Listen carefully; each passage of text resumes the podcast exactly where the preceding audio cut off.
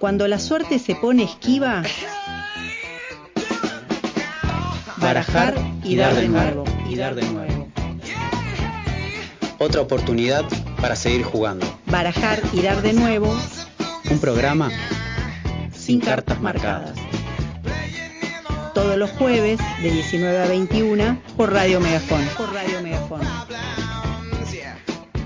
por radio Megafón. Hola, buenas tardes a todos, a todas, a todos quienes nos están escuchando. Acá arrancamos este nuevo ciclo, nuevo programa por Radio Megafón, este Barajar y Dar de Nuevo. Eh, acá estoy en el estudio nuevo, este precioso, la mesa, todo divino para que nos están viendo en, YouTube. Eh, pero no estoy sola. Del otro lado está Gena Peralta, como siempre, en los controles, este, haciendo que sonemos bonito. Y acá en el piso estoy re bien acompañada con mis dos compañeros, con Agus Graf y con Nico Nahuel. ¿Cómo están, cumpas? Hola, ¿qué tal? ¿Cómo andan? Muy bien. Silencio. La verdad que No me dejes esos baches en el primer programa porque yo me vuelvo La- loco. Vamos, Te lo vamos. pido, por favor. Velocidad. Esto es radio, necesitamos Bueno, velocidad. Va, Velocidad, como la que hoy tuvo Rusia con... Sí, al toque. Exacto. Ahí. Bueno, nadie te empieza un programa un El día... día, Que empieza una guerra. Eh, Claro. Es un montón. Es un Bien. montón, pero bien, yo vine bien desde Plotier, mucho bache, eh, mucho agua acumulada en el trayecto, pero bien. mucha lluvia estos días. Sí, Fuerte. sí, hoy, hoy hubo un sol a pleno que permitió transitar, así que muy bien. ¿Ustedes cómo están? Bien, muy bien. Mi barrio Confluencia Rural hoy drenó, porque la semana pasada era como este, una Venecia, digamos, de Valletana, pero hoy está, está mucho mejor. El sol ayuda, enseguida se seca, así que hoy... Sacaste el kayak. El lo guardé el kayak, porque Ah, ok. se lo saqué el fin de este, ayer y hoy Bien, lo guardé. bien. Una, Sí, sí. una Venecia del Alto Valle no estaría mal igual. Me encanta. Claro, me quejo de todo. Igual, ¿se dan sí, cuenta? sí, sí, la verdad que sí. Tuviste la- el placer de que pase una topadora por tu barrio. Tal cual. No cualquiera. Sí, sí, sí, porque ya, ya lo conté a, a todo el mundo porque hice mi, mi catarsis con todos mis distintos contactos y grupos, pero en la Obrero Argentino, que es la, la calle por la que yo salgo de, de mi barrio, eh, eh, es el acceso al Paseo de la Costa, ¿no? Entonces ahí, para evitar conflictos de tránsito, hicieron unos lomos de burro cada 70, 100 metros. Lomos de burro son diques, cuando llueve un montón de Claro. Entonces era un lomo de burro, una pileta, un lomo de burro, una pileta. Así que el martes fue a una topadora a sacar los lomos de burro y ahí drenó un poco el agua, pero ya era una chanchada. O sea que Claro. con la lluvia de ayer, bueno, hoy mejoró, pusieron calcario que asienta un poco más y estuvo un poco mejor. Bien. Yo creo que eh, drenó un poco mejor que en otras que en otras lluvias grandes, o sea que supongo que quiere decir que algo de las de las eh, obras que se que se hicieron y eso debe estar funcionando bien, pero igual sigue siendo un poco un caos Bueno, la ciudad cuando llueve. vamos a adelantarle a la gente que no vamos a hablar eh, todos los programas de la lluvia. No. Probablemente no llueva dentro de un montón de meses. Así que bueno, aprovechamos a hablar este programa de lluvia, que hace mucho que no llueve. Eh, también hubo un montón de problemas con el agua, ese es uno. Eh, Pero bueno, no vamos a hablar todos los programas de la lluvia. Hoy tenemos varios temas. Primero vamos a hablar de qué va a hacer Barajar y Dar de nuevo. ¿Qué es Barajar y Dar de nuevo? ¿No? ¿Qué ¿Qué, es? qué carajo es? Claro, total. Ah, es un, un programa de, de interés general, de Contame entretenimiento. Te, te cuento, te cuento.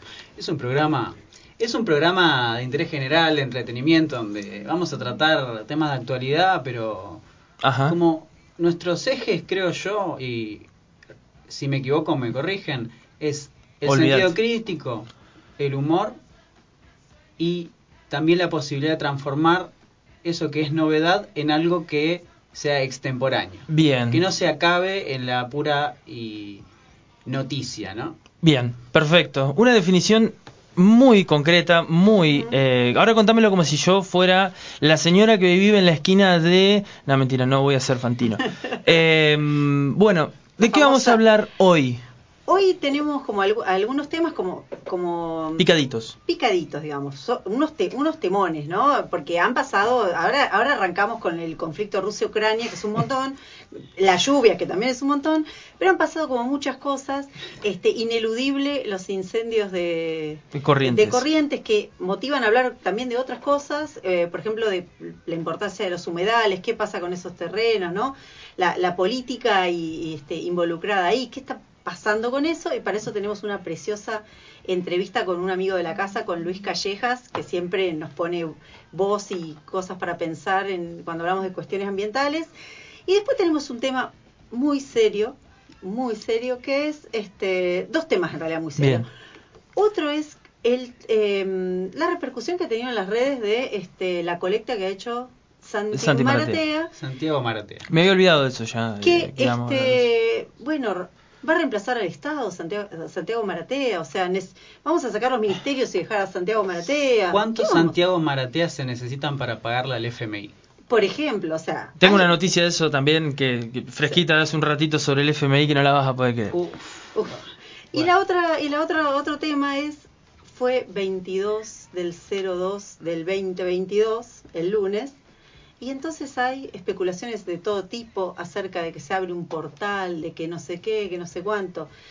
Que a las 22, 22 se abría un portal. 22, 22, hora de qué meridiano? De acá, hora, o sea, de, ¿De qué Greenwich, calendario? ¿De qué calendario, no? Un poco, digamos, ver qué... Este, ¿Qué, qué clase con de eso. portal? ¿Qué clase ¿Me de interesa portal? entrar? Sí, no sé. Quiero cerrarlo. Eh, quiero con, ese, con ese portal le dan explicación a un montón de cosas. Un montón de gente le da explicación a un montón de cosas. No sé, desde que. Ya, o- o lo que pasó hoy con Rusia, hay una explicación. Y para según mí- el portal. Para mí se acumuló una bocha de energía y la Hay un dragón. bombas. O sea, el dragón es, eh, sale de ahí y Rusia sería ese dragón. Yo después voy a leer con Ah, detalle. mierda, mierda. Yo voy a leer con detalle. Esta eso. información Y es... se cortan las Eh, venas todos los que una- estudian sí. política internacional, Sí, eh, uno que pasa un montón de tiempo leyendo y mirando cosas y informándose con distintos medios del mundo, mirando eh, todo. No, la explicación es que hay un dragón que atraviesa un portal y que el corazón de ese dragón es Ucrania, señores. Eh, así que bueno, así de claro está la explicación, es muy fuerte, pero bueno, después lo vamos a, a desandar en un ratito más eh, sobre eso y, y vamos a, a charlar un poco. No sé si quieren empezar a hablar de eso, qué está pasando hoy, si alguien eh, recién prende YouTube, está mirando esto, o un amigo le dijo, ah, aprende, que están los chicos que hablan, qué sé yo. Bueno, vamos a hablar sobre Rusia y Ucrania. ¿Qué pasa entre Rusia y Ucrania? Eh, hoy, eh, a las eh, 0 horas del día de hoy acá, eh, nos llega la noticia de que Vladimir Putin eh, comunica a su ministro de Defensa que aprueba el avance de las tropas para una misión de proteger la paz y controlar la paz en los territorios de Donetsk y Lugansk, eh, dos regiones de Ucrania, del este de Ucrania, eh, con el objetivo de, bueno, eh, poder llevar adelante y sostener la proclama que había hecho el día anterior, que había dicho de reconocer las autonomías de las repúblicas eh, en eh, contradicción con los, eh, los tratados que se habían llevado adelante en 2014 con Ucrania. Eh, tira todo eso por la borda Putin, dice que esos tratados ya Ucrania los había desechado durante el 2015-2016 ante repetidos re- eh, montón de ataques continuos a estos territorios. Entonces, ¿qué dice Putin? Reconozcamos las repúblicas, eso nos va a permitir poder acompañarlos eh, en el eh, proceso de guerra que tiene Ucrania ya desde hace ocho años. Ucrania está en guerra desde hace ocho años, ¿eh? No es que Sí, empezó no es, hoy. No es algo, no es algo que, Claro. que, que se, no se veía venir. digamos. Es- Estábamos bastante a la expectativa de que esto podía pasar. Eh, hoy- recién estaba escuchando un testimonio de una persona que lo estaban entrevistando en una ciudad de Ucrania y dice, no, las bombas siempre pegan cerca, pero bueno, me pegó en mi casa. Yo estaba comprando pan y explotó mi casa. Claro, se acercaron un toque claro, más. Se, acer- se habían ido un poco más al norte, decía el, el- te- posta, ¿eh? Eh, en un, te- en- en la, no me acuerdo qué medio, creo que en el- un medio francés decía, no, se habían ido un poco más al norte, pero justo hoy cayó acá en casa. Decí que estaba comprando pan, decía el chabón. sí, bueno. Es el eh, portal, boludo. hay como, claro, hay como una, una cosa bastante cotidiana que, que nosotros no veíamos porque no, no, no, no tenemos un acceso a la información, por así decirlo, eh, total. No es que nos niega la información, sino es que muchas veces no lo consumimos porque, no sé, también está el FMI atrás nuestro y Claro. nos No, hay está ba- la ba- mesa. barreras lingüísticas también, o sea, no es fácil Total. consumir noticias de Rusia y de Ucrania por una cuestión lingüística. Total. Yo suelo eh, seguir noticias internacionales por el, por el canal de Rusia de Noticias, porque te, te enterás de muchas más cosas que en el resto de los medios. Pero ahora uno necesitaría también tener otra versión porque de lo Rusia, internacional, Rusia, porque es parte claro, de- Rusia Today, Tal- eh, RT, eh, lo que Claro. hace o Sputnik, que son dos medios que van de Sí. la mano del gobierno de Putin, eh, son dos gobiernos que siempre tienen como una posición muy cercana. Eh. Obviamente, te- lo que sí está bueno es que te informan los avances de las tropas, cuántos aeropuertos, cuántos, o sea, Sí. de datos te tira todo. Lo que pasa es que no tienen un ojo crítico ante eso, no, no te tiran la cantidad de víctimas, no nada. Eh, entonces, bueno, ¿qué pasa? Eh, Lugansk y, Dan- y Donetsk, que son dos, eh, dos regiones que pertenecen a la región del Donbass, que es una región del este de, de Ucrania, eh, son las que entraron en conflicto con eh, el gobierno central de Ucrania y que Putin apoya y moviliza tropas para esto. Lo que alega Putin al avance es que, eh, dice, nos arrinconaron, dice Putin, nos arrinconan, eh, la OTAN nos arrincona y nos lleva a hacer este, este despliegue de tropas de una manera defensiva. ¿Por qué? Porque Ucrania hace ya un año está, por así decirlo, eh, negociando sumarse a la OTAN, eh, la organización del. Tratado del Atlántico Norte, eh, queriéndose sumar ¿no? un apoyo político, militar, estratégico y demás. Entonces, ese apoyo político de la OTAN lo necesitaba Kiev antes de que Putin avance. El apoyo nunca llegó porque hay, obviamente, eh, negocios dentro de la OTAN que le conviene también a la OTAN que Rusia eh, no eh, le conviene a la OTAN mantener relaciones con Rusia. No le conviene a la. OTAN romper relaciones. Entonces, ¿qué hace? La OTAN no te va a mandar ahora tropas a, a Kiev. Ni en pedo. Claro. Ni en pedo. Pero Putin alega que Exactamente. es una defensa en contra del avance de la OTAN en Ucrania. Exacto, porque Putin ya hace dos semanas atrás, cuando hicimos la primera reunión de producción, había hecho la primera declaración que dijo, imagínense si yo pongo dos bases militares en México o en Canadá. Claro. Claro. Y ahí, bueno, y ahí como que te entra en tensión, o sea, Sí, dice, sí, bueno, sí. el chabón planteó una cosa que no está tan mal, o sea, no, está hecho- tan mal. De hecho, nos hacía acordar a, a cuando estuvieron los misiles en Cuba. Claro. Me acordaba Exactamente. de eso. Sí, sí, de exactamente. ese conflicto. de ese conflicto. Y bueno, eh, una cosa es eso. Igualmente creo que hay canales diplomáticos y demás que se podrían haber activado eh, para no llegar a esto. O sea, ahora están eh, sancionando económicamente a Rusia, le están negando el acceso a los créditos, le están negando, bueno, todo lo que sería la, la financiación de Rusia. eh, que Biden eh, dio un discurso, que Boris Johnson dio otro, eh, o sea, económicamente mañana la bolsa Sí, de Rusia eh, va a caer, va a caer muy grande eh, la caída que va a tener, pero bueno, tampoco no es Cuba. Me explico la diferencia, Sí. ¿no? Eh, porque el bloqueo económico que le hizo Estados Unidos y el resto del mundo occidental a Cuba eh, tuvo un impacto porque Cuba era una isla que estaba en un Sí. proceso revolucionario y Rusia es una potencia nuclear económica y que tiene negocios con un montón de otras potencias como China, por ejemplo. Sí. Que Sí, China inclu- incluso la no sé, Unión alegó, Europea. alegó demencia China. Alegó demencia y dijo, bueno, no sé, acá muchachos arréglense ustedes, véanlo, no sé, bueno. Llamó a la paz, creo que la, la, la representante de, Sí. de diplomática dijo, bueno, paz, igual que acá en Argentina, que Sí. es muy importante en nuestra opinión en todo esto, pero eh, creo- con la Unión Europea también, porque creo que Rusia es uno de los principales proveedores de gas de Exactamente. la Unión Europea, entonces a ver qué, qué, qué pasa con ese No es conflicto. tan fácil. No, no, no, no, no. Dos cosas no. son fáciles, identificar buenos y malos Total. en este conflicto y Total. este quién pierde y quién gana y quién, no, o sea, estamos todos en contra, o sea, hay como una- un discurso acerca de estamos en contra de la invasión a, a Ucrania, Exacto, bla, bla, pero tampoco nos peleamos tanto porque, ¿no? O es sea, como compleja. es, es muy complejo porque también la gente que está involucrada, que serían en este caso los ucranianos, eh, que van a salir perjudicados, obviamente, Tal porque cual. hay un montón de gente que está migrando, que se está yendo y demás. Eh, las internas del gobierno ucraniano también son muy fuertes. Entonces, eh, no es que el presidente de Ucrania es un santo de su devoción, ni nada, sino que eh, también tiene su filofascismo, también tiene dentro de su gobierno gente que es neonazi. De hecho, Eh, Putin dice desmit, desmit, mil- ah, desnazificar, Nazificar. Y Ah. desnazificar.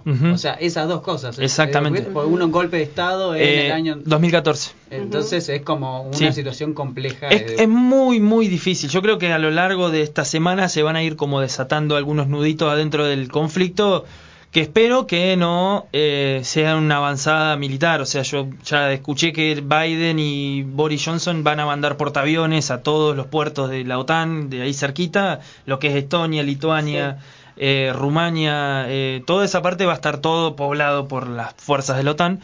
Eh, así que bueno, era como un, un avance de lo que fue este tremendo quilombo que empezó hoy. Y entonces vamos a tratar de eh, a dejar que desande un poquito. La semana que viene vol- vol- seguramente algo va a pasar. Algo, sí. Esperemos que nada grave. Nada más está siguiendo nuestro itinerario, porque la primera vez que nos reunimos a producir el programa, declaraciones Claro, de Putin. sí. Hoy, nada, parece que empieza la guerra. O sea, claramente Putin está siguiendo este programa. Eh, yo creo que sí. Dice, bueno, vamos a sumarle una datita más a este programa. Y bueno, oh, Sí. ya veo que el jueves que viene es un bombón. En... Ese ya sería un problemón. Sí. Pero bueno, ojalá que no pase nada tan grave. Esperemos que no. Esperemos que no pase nada tan grave. Vamos a, a escuchar un poquito de música. Dale. Hoy nos musicaliza, ha elegido la música Nico, así que vamos a escuchar un par este, de canciones antes de seguir con el próximo bloque.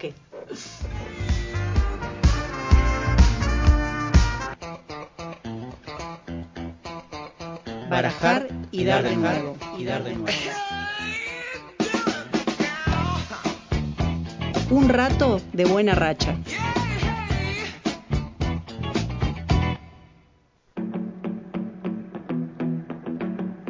Pensando al aire. Pensando al aire. Ideas que te dan un respiro.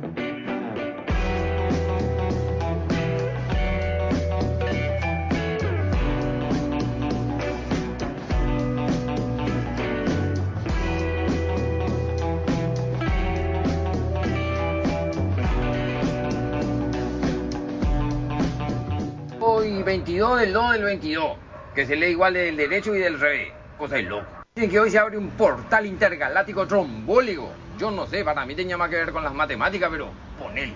Claro, como estamos todos repodridos de todo, ya estamos esperando que pase algo nomás para sacarnos el aburrimiento que sea. Es que estamos todos reembolados, una gana de que pase alguna mierda, che. Puede pasar y no tiene ganas de que pase, eso también es verdad. Pero por lo menos que pase algo. Ya si hoy a las 22.22 se abre un portal intergaláctico y entran a salir los alienígenas ancestrales.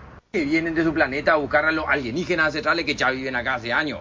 Tipo la Mirta Legrand. No sé, o prendete unos inciensos por la duda. Y si querés, tírate algo al horno ahí y descorchate alguna cosa. Digo, hay que festejarlo, ¿no? O vos festejarlo por la duda, por más que te digan que no. Ah, no, festejar Halloween, San Patricio, festejar, no va a festejar esto. El problema, nosotros para descorchar estamos mandados a hacer. Si la completa, si podés invitarte 21 personas, si son 22. Se agarran un pedo cómico intergaláctico fumándose todos los inciensos juntos. Esa joda que el otro día no te acordás ni qué pasó, decir, para mí que anoche me abrieron el portal cósmico.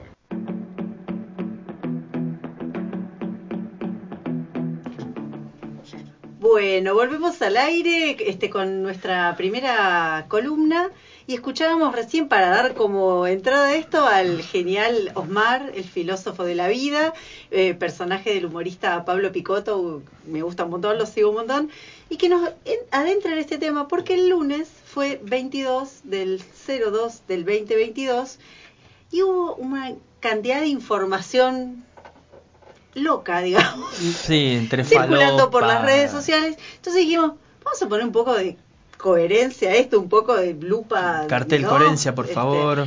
Rigor, Em, contenido responsable. Hashtag Contenido Contenido responsable. responsable, ese, ese es nuestro, nuestro- el lema de este programa. Entonces vamos a echarle una lupa ahí a- al tanto escrito sobre el 20, 22, 20, 02, 2022.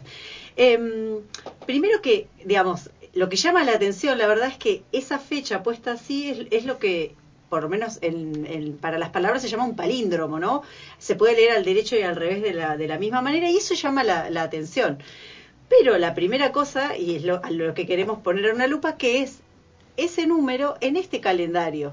Entonces, un poco desarmar la idea de que el calendario no es algo absoluto, digamos, sino que es algo construido este, a lo largo de, del tiempo en, este, eh, históricamente. ¿no? Entonces vamos a, vamos a contar un poco, un poco algunas cosas este, de esa. como decíamos, el calendario es una forma que usa el ser humano para organizar y, y, y medir el tiempo. ¿Por qué necesitamos medir el tiempo? Y porque necesitamos anticipar, ¿no? Entonces pensemos que yo, si este, necesitamos saber cuándo va a venir la primavera, pensemos por ahí en las sociedades Sí. más antiguas, ¿no? ¿Cuándo viene la primavera? ¿Cuándo van a parir los animales? El- ¿Cuándo es mi cumpleaños? Pues también, Ponele, por ejemplo, importantísimo. Sí. Este, ¿Cuándo es el próximo mundial? es, todas cosas que necesitamos este, Total. anticipar, de, de, este, fundamentales. Entonces, eh, de- hay, y, además hay restos este, óseos de 35.000, 20.000 años de antigüedad, donde ya hay registros de uso de algún tipo de calendarios que en general son astronómicos, digamos, o sea que mirando lo que para eh, nosotros sabemos hoy que cambia, pero para, para por ahí nue- nuestros ancestros no cambiaba, entre comillas, que es este, los astros como fijos, ¿no? Entonces, en función de eso se fueron organ- organizando, digamos, distintas formas de, de medir el día. Eh, la unidad como básica, digamos, de, de- de medida de un calendario siempre es el día. El día es el, el- el tiempo que tarda la Tierra en girar alrededor de, digamos, de sí misma, que este, lo que mm, lo que marca son los ciclos de luz y oscuridad, digamos Bien. que eso marca este el como el corazón de nuestra vida nosotros organiz en general la vida la vida moderna viene como más trastocada pero organizamos nuestros horarios en Decime horarios si me de equivoco, noche. los círculos circadianos son esos, ¿no? ¿Tiene que ver con eso? los Apa. ciclos circadianos son los este los ritmos biológicos que se acomodan eh, el cuerpo necesita hacer unas cosas de noche y otras cosas de día Ahí para va. que funcione hay hormonas que se liberan de noche El reloj biológico. el reloj biológico podemos hablar frase. de eso Porque un día somos, porque Podemos- somos animales diurnos. Imagínense si fuésemos. Nocturnos. El- El, calendario sería completamente diferente. Sí. Es Sería hermoso, completamente hermoso diferente. nombre para una banda, el reloj biológico y, el- y em, animales diurnos. Está hermoso. Anima- sí sí An- animales diurnos para una banda me parece. Ciclos circadianos también. El primer álbum se tiene que llamar así. Rock Sí, progresivo. total, total. Sí, Claro, sí, que no se entiendan el todo así como. Sí. sí, buenísimo. Eh, entonces, bueno, hay eh, una vez que, que más o menos hay acuerdo entre todas las culturas, siempre, se- siempre se miró el día, porque es como el inicio ¿no? de, este, de estos ciclos que además son como biológicamente importantes. Después hubo un montón de discusiones acerca de a qué hora empieza el día. A- Hay culturas para Claro. las que empieza al amanecer, pero el amanecer se va corriendo, ¿vio? Otra empieza ¿Vio? al mediodía. O sea, ¿Vio señora? ¿Vio señor? Claro, o sí. sea que nada es tan, es tan este, digamos, estricto, pero yo puedo decir, bueno, el, el día empieza al amanecer. El- todos sabemos este, que no amanece todos los días a la misma hora. Eh, entonces, eso también fue como, como variando y requirió como de acuerdos, ¿no? Eh, para algunos pueblos el día empieza cuando sale la primera estrella, por ejemplo, para el pueblo este judío, ¿no? La primera estrella, Claro. ahí es el em- comienzo del día. Entonces, este, mm, eh, digamos, al, cuando empieza el día es también bastante subjetivo y cultural. No, y, Sí. y además imagínate, por ejemplo, vivir en Alaska. Ujú. El día cuando empieza. Si no, no hay Y una, hay, no hay hay como una, parte de luz. hay como una parte de lo que se llamaría año que no existe Claro, o sea, o sea, no, directamente. Bien, una región atemporal. Me gusta. Tam- también sí bueno Pa- para tomarse unas vacaciones. sí depende del cuerpo calculo yo que no sé no dormís todo o sea los osos por ejemplo que hibernan Claro. eh, que duermen un montón de tiempo no sé el humano no serviría para eso creo yo porque te, te consumirías a vos mismo la carne se empezaría a debilitar No y- estamos preparados para no eso. totalmente No. no comemos la- como los osos tampoco Igual me gustaría intentarlo, lo de hibernar. hibernar estaría bueno me, me propongo para un Experimento experimento social. científico. Está sí. bueno, sí. Em, bueno, una vez que tenemos eso al día, con la relatividad de que a, qué hora empieza el día, según la cultura, este, el siguiente periodo como relevante en los calendarios es este, la semana.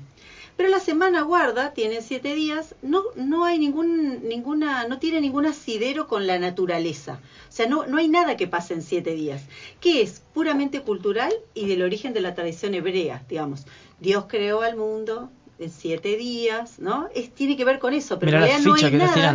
No hay, no hay ningún periodo astronómico que tenga que ver con la duración de la semana. Es proviene de la tradición y la semana está en todos los calendarios. O sea que de alguna manera ha, digamos, salido de la tradición hebrea, pero ha in- invadido todo, todos los calendarios, ¿no? El mes, en cambio, el mes sí ha sido el periodo astronómico más usado en todos los calendarios porque el mes tiene que ver con las fases de la luna y las fases de la luna regulan el crecimiento de las mareas y la aparición de los animales.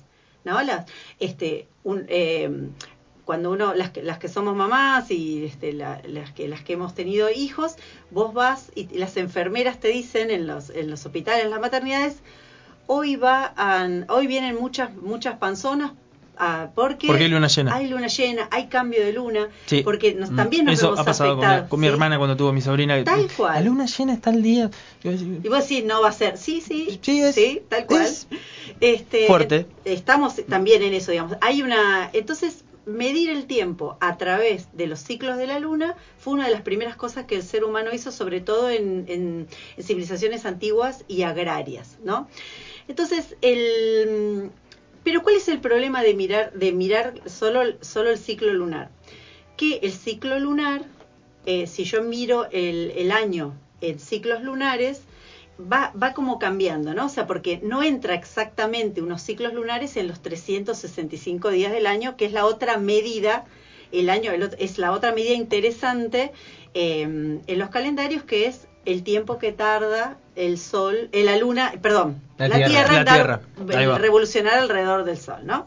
365 este, días. Co- Cuando yo con un miro- cuarto. Con, sí, con un cachito, cinco horas y pico, casi Ah, seis. sí. casi.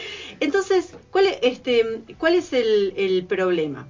Eh, si yo miro solo el movimiento de la luna, se va corriendo, la- se van corriendo las fechas, ¿sí? Eh, por ejemplo, eh, eh, lo, lo- lo cuento ahora cuando, cuando contamos cómo es el, el, el calendario que nosotros tenemos es lo que se llama el calendario gregoriano. Es Bien. el calendario occidental que usamos nosotros. De Gregorio. Sí, que, no- que nos parece que es universal, pero no es universal. En otros, pues en otros lugares usan otro. Otros. Un señor Gregorio inventó nuestro Claro. calendario. Bien. El origen de ese calendario tiene que ver con los romanos. Los romanos usaban un calendario lunar de 10 meses de 30 días cada uno, pensando en los ciclos de la luna.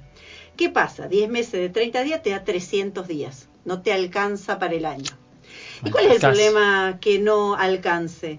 El problema es que no, lo que no podés hacer cuando mirás solo los ciclos de la luna es mirar las estaciones. Y vos necesitas saber cuándo empieza la primavera, cuándo empieza el Claro. invierno, los cambios de estación, porque también son importantes para una, para una economía. Sí, sembrar, Entonces, ¿qué hacemos? cosechar. Entonces la primera cosa que hicieron los romanos le encajaron dos meses más. Dijeron, bueno, tengamos 12 meses. O sea que, te- que tuvo 360 días. Igual le faltaban 5. O sea que se va corriendo de a 5 días y también se va como desfasando con el tiempo. Eh, y ese calendario iniciaba además en marzo en homenaje a Marte, el dios de la guerra. O sea, no empezaba como nosotros. al- El digamos. día- Enero. No, ¿Tiene eh. algo que ver con Ucrania? No sabemos, capaz que sí. Ah. De eso hablaremos en el próximo bloque. Entonces usaban ese calendario que les traía como problemas. Cuando Julio César llega a Egipto, los egipcios usaban otro calendario que era solar. Porque a los egipcios les interesaba, solar quiere decir que el- el- miraban el, El sol. el sol. Y después ahí fraccionaban ese tiempo. ¿Por qué? Porque lo que les interesaba a los egipcios eran las estaciones para ver eh, la crecida del Nilo, cosa fundamental en la Claro. economía este, del Egipto antiguo. Entonces ahí eh, Julio César eh, eh, encargó a, a alguna este, gente estudiar eso y armaron un calendario que es más parecido al nuestro, que es lo que se llamó el calendario juliano, que es un calendario que mezcla lo solar con este con lo este lo lunar. Entonces el calendario juliano tenía 12 meses, algunos de 30 y otros de 31 días y, y febrero con 29, ¿no? Ya sabían ellos, esto que vos decís, que el año dura un cachito más y cada cuatro años le agregaban Uno. un día más. Es- la tenían súper clara Claro. en eso. Pero, este, ¿qué pasó? Después ya empieza a jugar la política. ¿Vieron cómo? Claro. Entonces, No estaba me todo muy conviene. parejo. Mi cumpleaños no cae siempre el mismo día. Yo quiero siempre que sea viernes. Justo Sí, nací el tal cual. 29 de Claro. Uy, a- qué paja es. Imagínate un emperador que nazca el 29 de febrero. Claro. Yo la gente esa, la Pero el verdad. 29 de febrero estaba siempre en ese calendario. ¿Qué pasó después? Ah. Los, nom- los nombres de los meses eran homenaje a distintas cuestiones importantes para los romanos. Entonces tenemos el mes de julio en homenaje a Julio César y el mes de agosto en homenaje a Augusto César. Ah, pero no podía ser que julio tuviera 31 y agosto tuviera 30, porque era como me- menos mérito de Augusto César. Claro. Entonces le chaparon un día a febrero y se lo encajaron a agosto. Por eso julio y agosto tienen 31 y febrero quedó con 28. Total, no se enojó nadie. Total. Claro. Vieron O sea- que, que te- cuando co- contás los nudillos que es eh, enero, Ah, febrero sí, sí, y que y te da ahí, No lo sé te hacer. da ahí. Sí, sí. No lo sé. O sea, le mostramos por acá. De ahí, o sea, los dos nudillos es julio y agosto, que, que tiene Claro. 31. Yo muestro que no lo sé Claro. No tenés nudillos vos, por eso. Ah, Claro. cierto. Entonces, ¿por qué cuento esto? Porque entonces empezamos a mirar que el, el, hay algunas cuestiones en los calendarios que son de la naturaleza, el movimiento del sol, de la luna, aquello, y otras cosas que son random, digamos, son de la política, de la cultura, de un montón de cosas, ¿no? Bueno, ¿qué pasó con ese calendario que quedó así? Llega finalmente el Papa Gregorio XIII en 1582 y quiere meter modificaciones. ¿Qué hace? Empieza como a moverlo, o sea, lo dejaron en el esquema, pero a ver dónde empezaba el año, cuál era la- el día uno, eh, de manera que lo que querían es que las fiestas cristianas más importantes pisaran las fiestas paganas de la cultura europea, o sea, que había en la, en la Europa de ese momento. No solamente querían matarlo, sino que eliminar sus fiestas. También, por supuesto. Entonces, la Pascua tenía que superponer con algunas eh, religiones paganas y entonces lo fueron moviendo hasta que les encajó de una manera que les gustó. Entonces, ¿qué hicieron? Ubicaron la Navidad el 25 de diciembre, que es el nacimiento de Jesús, y ¿por qué el Año Nuevo son seis días después? O sea, el, 30, y- el 31 al primero. Porque en la tradición judía se circuncida a los niños seis días después de nacidos. O sea que el inicio del año es porque a un niño le cortaron el prepucio. Yo y entonces nosotros festejamos eso, recordémoslo, aclarar algo. recordémoslo el primero Quiero aclarar algo, que Pau nos había contado esto, yo me había acordado y recién ahora me lo vengo a volver a Y está acordar. cruzando las piernas. y claro, Y Abajo de la mesa, no lo ven, pero... se, me, se me acordaron un montón de cosas, de, bueno, Entonces con eso de lograron, prepucio a prepucio. Claro, por eso lograron esto y por eso el mes no, Son- mes- no empieza, el año no empieza más en marzo. son rituales que podemos eh, empezar a, a revivir, ¿o no? De cortar prepucios. Eh, Sí, el primero. ¿Al aire a lo- acá, en a lo vivo? pavote. No, no, no. No, acá no, Ah, digo, ok, en algún bien. lugar, qué sé yo, alguien Bien. que diga, bueno, primero vamos a... y pasás por todos los lugares y lo haces. ¿No les parece? Cortar eh, es como las, las serenatas. Las serenatas en su momento de Navidad. O sea, vos decís que haya gente que se comulga a cortar prepucios. Es Una cosa parecida. montón. Bueno. No sé si estará muy amparado por la ley, habría que ver ahí cómo se puede hacer, pero ¿viste? No, es medio complejo. Es medio complejo. complejo, te digo. Es complejo. Más que nada, no sé, hay que tener un médico que lo haga, que esté acreditado. Bueno. no sé. Al No sé. final uno quiere tratar de darle una vuelta de rosca a esto y... Y Puede ser, ¿Te das cuenta? puede ser. Bueno, la, la idea de contar esto es para ver que, che, no tiene nada de natural, o un poco de natural y un montón de cultura, de política, de costumbre, de religión, de todo lo demás, ¿no? Y además este calendario, a nosotros nos parece que es universal, pero el calendario este convive con otros calendarios que actualmente se siguen usando, porque uno dice, ah, sí, vi la película 2012 y el calendario Maya y la mar en coche, sí, pero ese calendario terminó, pero los, los otros calendarios siguen en vigencia, ¿no? Entonces el, el lunes 22 de febrero del 2022 eh, fue el día, por ejemplo, 21 de Adar de 1782 en el calendario hebreo. Si lo digo en números, sería 21, 6, 57, 82, que no tiene nada de palíndromo. No. O sea, si ese, ese mismo día en otro calendario tiene otros números. Entonces, si tiene, no, ya no tiene nada de palíndromo. Claro. Ese calendario hebreo se usa, convive con el calendario gregoriano, por- este, porque se usa fundamentalmente para organizar la vida religiosa de la comunidad hebrea. ¿no? O sea, básicamente el hecho de que haya un día que sea 22 del 2 del 22 y que hasta puedas eh, poner la hora 22 y 22 es una cuestión de una construcción a lo largo A del lo largo tiempo, del es una contingencia histórica de nuestra Sí. cultura. Tal cual. Hermoso. Esa es que la- como la conclusión. La palabra Sí, sí, contingencia Me encanta. me encanta. Sí. Es como... También a- otro calendario que sigue en vigencia es el calendario musulmán. Ahí el, el, el lunes hubiera sido, fue en realidad 20 de Rajab de 1443, o sea, 27 1443, o sea, no tiene nada de palíndromo tampoco. Y en el calendario persa o calendario iraní fue 3 de Esfán de 1400, o sea, 3, 12, 1400. Desfan. Esfán Esfán. se llama el mes y es el Esfán. B12 del año, ¿no? Ahora- si, si vos convivís Yo no con- quiero hacer chistes con respecto a otras religiones porque muchas veces uno que no quiere ofender a nadie. No, no, no. Este, no- no- yo de quería eso. preguntar, capaz que alguien nos está escuchando, si convivís con los dos calendarios y crees en lo del portal, ¿qué haces? Tipo, te la jugás por el portal. Oh, Ah, ah, O claro. sea, tenés los dos calendarios, por Sí. ejemplo. Y decís, che, bueno, en este calendario me coincide el 22 del 2 del 22.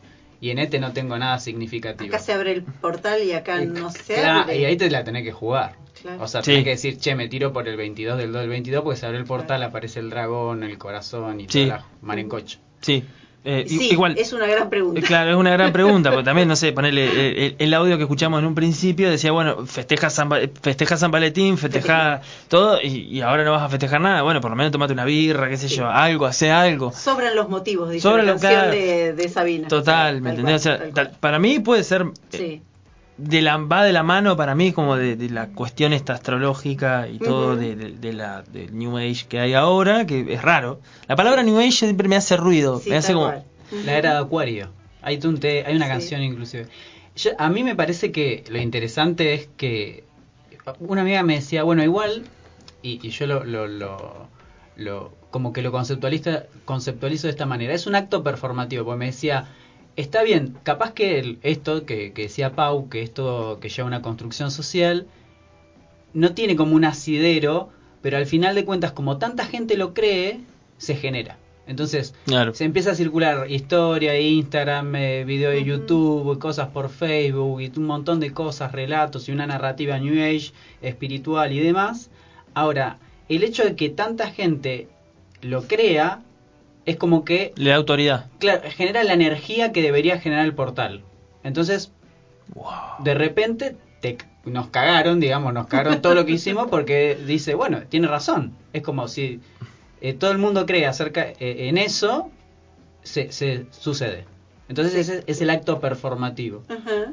Y, y ahí está como esto, como a- además nos agarramos, es como las fiestas cívicas o no, o no cívicas, de que, por ejemplo, no sé, el calendario tenemos- tenga un año nuevo y ahí festejamos si algo sucede, como viste esto, de, bueno, vamos a renovar energías, Claro. eh, bueno, empieza el nuevo año, qué sé yo, y te juntás y festejás a pesar de que a veces sabes que quizás es una construcción Que es un social. día siguiente al otro que Claro. podría haber estado corrido, como una vez empezó en marzo en nuestro calendario, o sea, pero algo sucede, es cierto, algo sucede porque lo, lo generamos Sí, el- culturalmente.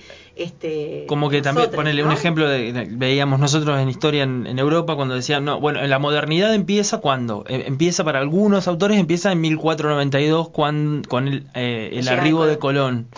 Eh, a, a América. Y vos decís, bueno, que la gente en ese momento se levantó y dijo, soy moderno. O sea, Claro. al otro día, soy claro, soy, el 13 se levantó y dijo, hola, soy moderno. Soy moderno. Claro, viste, como no, eh, son convenciones. Sí. Son convenciones y son construcciones, o sea, co- colectivas que, bueno, van. El, el, el primero del 31 tiene una diferencia del primero del de, el 31 de diciembre y el primero, qué sé yo, te, te Sí. juntás a comer porque si va, termina el año, Sí. ya está, quieres tirar Pero la. podría terminar Y ese venís día con el hígado acá. otro. Eso es lo, lo interesante, pero elegimos culturalmente eso este, para hacerlo. Pero no tiene nada de no, obvio ni de, natu- de natural. Eso es lo que está bueno pensar. No, y lo cargamos de sentido de Lo- alguna forma cual. y eso eso es lo que profundiza y nos hace tener una experiencia de, bueno, che, uh, ahora, no sé. Es Lo hora mismo de ponerse los- en pedo. Lo, lo mismo con los cumpleaños. Ah, bueno. Eso Eh, es interesante. y sí, total. Eh, pero por ejemplo, lo mismo con los cumpleaños. Vi- Vieron que hay gente que no festeja el día, sino exactamente la hora que anda a chequear que realmente naciste ese horario. Sí. Bueno, eh, cosas que, que son interesantes en términos socioculturales, pero como profundizando más, incluso en la cuestión del tiempo y los calendarios, eh, no- las horas Ujú. el, el- el uso horario, los usos horarios o el tiempo universal coordinado para cuando vieron que siempre el año empieza primero en Australia es Eh, en, En realidad, no, eh, sí, pero el, pero el, Parte el ahora. TN siempre muestra Australia primero. Sí. Esto es lo que voy a decir. Pero en realidad, sí. Pero en El puente y los fuegos artificiales. El, el cambio del día se mide por el, me- el mediano de Greenwich, que es un- fue una convención. Una convención, Y claro. está el mojón y el, ahí puesto para, para fijar el meridiano, porque eh, también eh, se necesitaba para poder medir que los barcos pudieran moverse para un lado para el otro y, y calculando las distancias y eso dividió como la Tierra pero es arbitrario lo podrían haber puesto en Greenwich o en Mar del Plata chicos o sea Ahora, la pregunta es, ¿Ecuador definió ponerle Ecuador Eh, No, me parece que no. No, No. Tuvo, no tuvo mucha. Estoy seguro que no. Estoy Me- seguro que no. El Ecuador fue sin sí es consentimiento. un sitio, digamos, eh, tiene una razón, este, No, no, por Pero- ecuánime, Claro. viene de ahí, pero el, el hecho de que Ecuador país haya mandado Dicho, un diplomático y diga, Nosotros queremos que pase la línea por acá y no se va a llamar Ecuador. Y porque No, somos es la que- parte más ancha del planeta. eh, pero el Ecuador hay uno solo, porque es Y el sí, paralelo más grande, más grande de la Tierra, ¿no? Los paralelos son es- esas líneas con las Sí. que se divide, que no son artificiales, son para dividir, pero el Ecuador sí, digamos, existe en términos de que es una medida, pero el meridiano cero, que es el de Greenwich, podría haber sido ese el cero o cualquier otro. Arrancar a contar, por decirlo de alguna manera, de cualquier otro. Entonces son acuerdos y nosotros tenemos la hora del día, como decía Nico, en función de eso, este, que fue acordado alguna vez. Sí, son zonas horarias imaginarias que, por lo que tengo anotado acá, es un señor que se llama Sanford Fleming, el que eh, inventó los usos horarios y que después llegó para generar el tiempo universal coordinado y con el cual podemos saber la hora en cualquier parte del mundo. Claro. Tal cual. Y de repente, bueno, a ver qué hora es en Francia, bueno, qué hora es en Australia, qué hora es exacta- eh, No, ya, exactamente. eh, a- aparte del celular ahora te lo... Te lo Sí, olvídate. Sí, todo. Pero lo interesante es cómo, de alguna manera, todo, todo eso, digamos, toda esa forma de construir una temporalidad universal, viene de la mano también de eh, una noción muy científica, o cientificista, si se quiere, de lo que es el tiempo. El tiempo es universal y en cualquier lado es el mismo, es homogéneo, no, no cambia de alguna manera, lo que cambian serán las situaciones geográficas en donde eso está ocurriendo. Eh, y realmente hay diferentes formas de percibir el tiempo. De hecho, ¿cómo es que la frase que hablábamos el otro día, Pau, que vos decías, cómo explicaba Einstein la, relati- la Ah. relatividad? Eh, Einstein decía que la, re- la relatividad del tiempo se entiende pens- de- de- de- pen- pensando que el tiempo depende de qué lado de la puerta del baño estés vos. Claro, ahí, listo, ya está. Nada, acá sí, se fue a la mierda. ahí. Eh, Exactamente. Era genial. Tenía que ver con eso. Con irse al baño. Total, con ir al baño. Con ir al baño. Bien. eh, y Escatológico. escatológico el tema, pero claramente hay tiempos que son más existenciales. Por ejemplo, si tengo que esperar, no sé, la fila para comprar algo o, o algo así. Hay tiempos que son más colectivos y sociales o culturales. Y este que es científico, que no, digamos, homogeneiza cualquier tipo de circunstancia y hace que el tiempo pueda ser un- una medida mesurable, eh, Claro. homogénea y que no tenga, de alguna manera, que no tenga relevancia. Justamente puede ser en Greenwich, puede ser en Mar del Plata, puede ser en cualquier lado del mundo porque es justamente son zonas horarias imaginarias. Y bueno, después está toda la carga cultural que a eso le podemos poner. Digamos, si hay, si hay algo de natural, de ese tiempo que transcurre y que evidentemente lo vemos porque eh, hay cambio, hay movimiento y demás, después hay toda una parte, una construcción cultural e incluso política de, bueno, cuál, qué hora es exactamente. Tal Hoy. cual. Claro. ¿En qué momento? ¿En qué parte del mundo? Porque es, es el reloj, creo que es Londres, ¿no? Greenwich, bueno, no sé si es en Londres o en... En Greenwich, En Greenwich, pero en Inglaterra, ¿no? Inglaterra. En Sí. Inglaterra, o sea, ¿por qué en Inglaterra? O sea, ¿por qué no fue en, en- en Colombia? En... Sí, No sé, digo, ahí hay cuestiones políticas de fondo donde los Total. grandes líderes mundiales se juntaron en Londres y no se juntaron en, en Sí. África. ¿Y ¿En qué año fue este Fleming? No tengo ni idea. Ok, te tiré la columna de mierda. Ya está. no, te estaba preguntando por la relación con respecto a, bueno, Sería eh, un problema, eso, es interesante. Como, Sí. ¿cómo- ¿Qué años y después de ese momento fueron que empezaron a regir todos los temas? ¿En qué momento? Y porque lo pienso porque hay una hay una relación entre las líneas divisorias de los países de África, por ejemplo, que están encuadradas dentro de los paralelos y los meridianos que limitan. Porque cuando se, se juntaron a dividirse África los imperios europeos, No, ¿en serio? se, se juntaron en un salón y dijeron, bueno, yo quiero tal lugar y tal lugar entre tal paralelo y tal paralelo. Pusieron un mapa de África, una regla, tuk, tuk, tuk, tuk, dividieron África a partir de eso. ¿Con qué, la, ¿Con qué la dividieron? Una regla de madera, Ah, era un palo. Decían que era de un material particular, no lo sé todavía. Pero había un par de, de ahí de reyes y qué sé yo que dijeron, bueno, el, el que más se llevó fue Bélgica, que hizo un Congo gigante. eh, y bueno, y ahí crearon el Congo. Eh, pero bueno, nada, yo preguntaba por eso, porque tal vez tenga que ver con la situación política de la expansión del imperialismo en, en África. Queda ahí anotado, a- este, Agendado para la próxima. ver año y acá el profe de historia nos va a decir qué pasaba en esa época este, en, en el mundo y En en, el mundo. Londres. Así que te queda la tarea para, Sí, la, para la próxima. Para la próxima. Em, a mí me, em, está bueno y, y vos no- habías contado el otro día que este, bueno, llegamos con este calendario gregoriano que parece impoluto. Bueno, ya está, ya pasaron, ya pasó Gregorio, hizo desastre con esto. Ahora después sufrió otros cambios.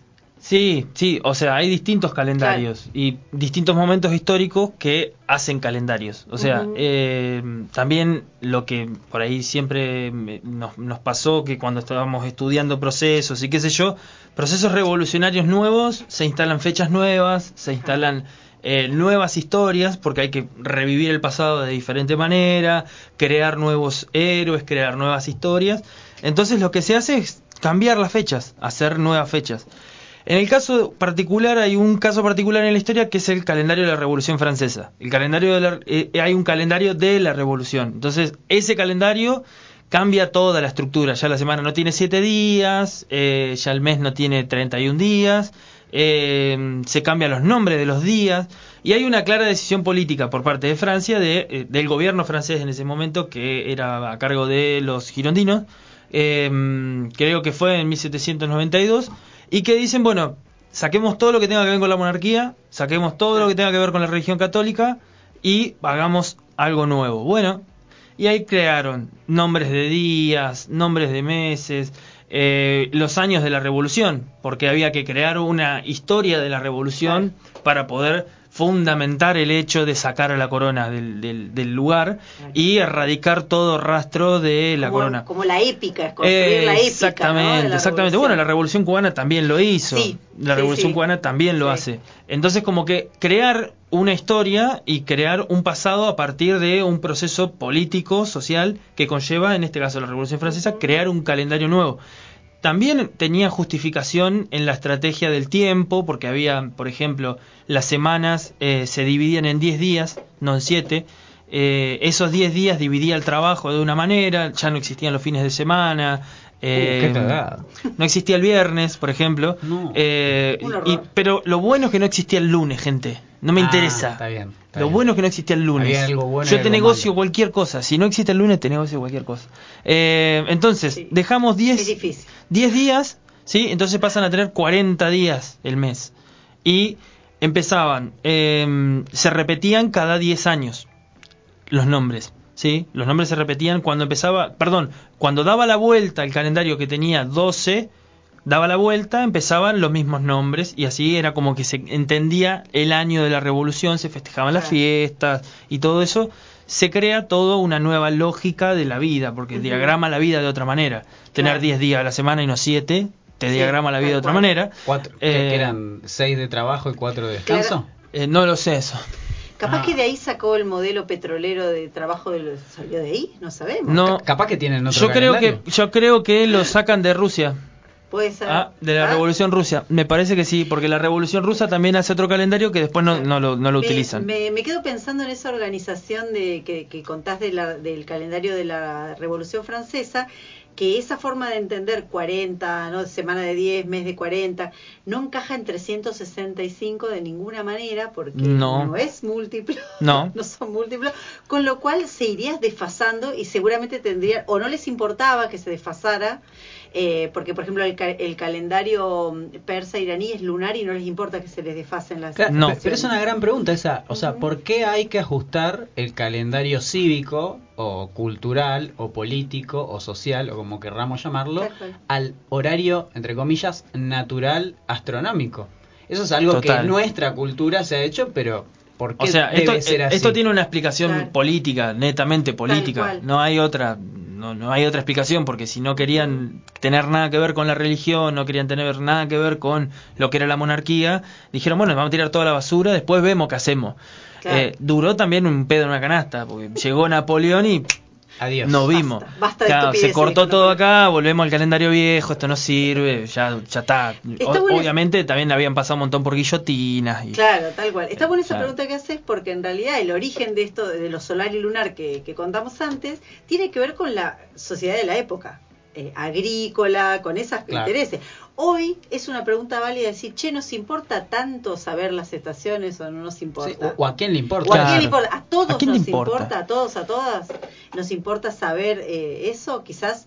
Bueno, el- acá Che. tenemos un caso concreto que es la cultura mapuche que festeja el Año Nuevo Andino Sí. Claro. y tiene, realmente tiene eh, su, su vida social ri- ritualizada. Ac- no- nosotros como habitantes de la modernidad o posmodernidad o la contemporaneidad capitalista y demás, medio que estamos fuera de esos rituales, o sea, que mantenemos algunos como esto, el. Año Nuevo, cumpleaños y cosas así, pero en realidad, en relación a la naturaleza como ciclos y eso, Total. eh, No. estamos bastante Estamos lejos. Bastante lejos. De hecho, está- la estamos haciendo bastante mierda. Mierda, Sí, total. sí, sí, Sí. sí, sí.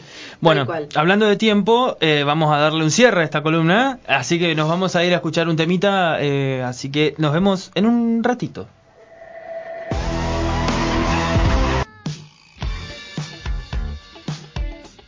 Barajar y dar de nuevo. Barajar y dar de nuevo. Buscando la tercer cara de la moneda.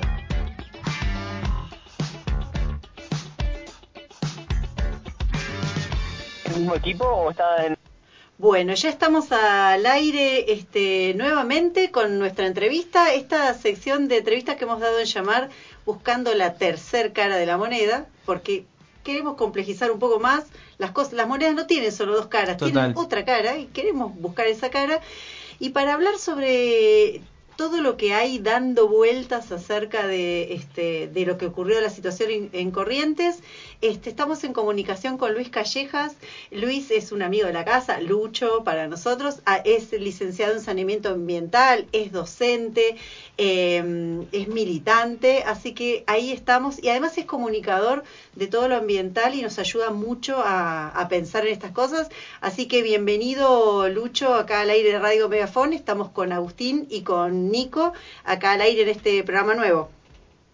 Bueno, buenas tardes a Agustín, Nico, Paula, gracias por la invitación y aprovecho la instancia porque sé que la radio cumplió hace tres años, hace unos días nada más, para saludar y para felicitar a todo ese equipo, no solo de la radio, sino de la organización de la Casa Popular Arturo Jaureche que la sostiene, este, porque no es tarea fácil, más en estos tiempos que corren, sostener un medio de comunicación que, como el programa de ustedes bien lo dice, eh, nada, trata de mostrar desde otra arista la realidad, ¿no? Que muchas veces vista desde los medios hegemónicos pareciera que, que, que no se la puede contrastar que, este, con, con otras miradas que sí reproducen estos espacios, así que aprovecho de, de saludarlos y de saludarlas y, bueno, nada, y desearles un feliz cumpleaños además.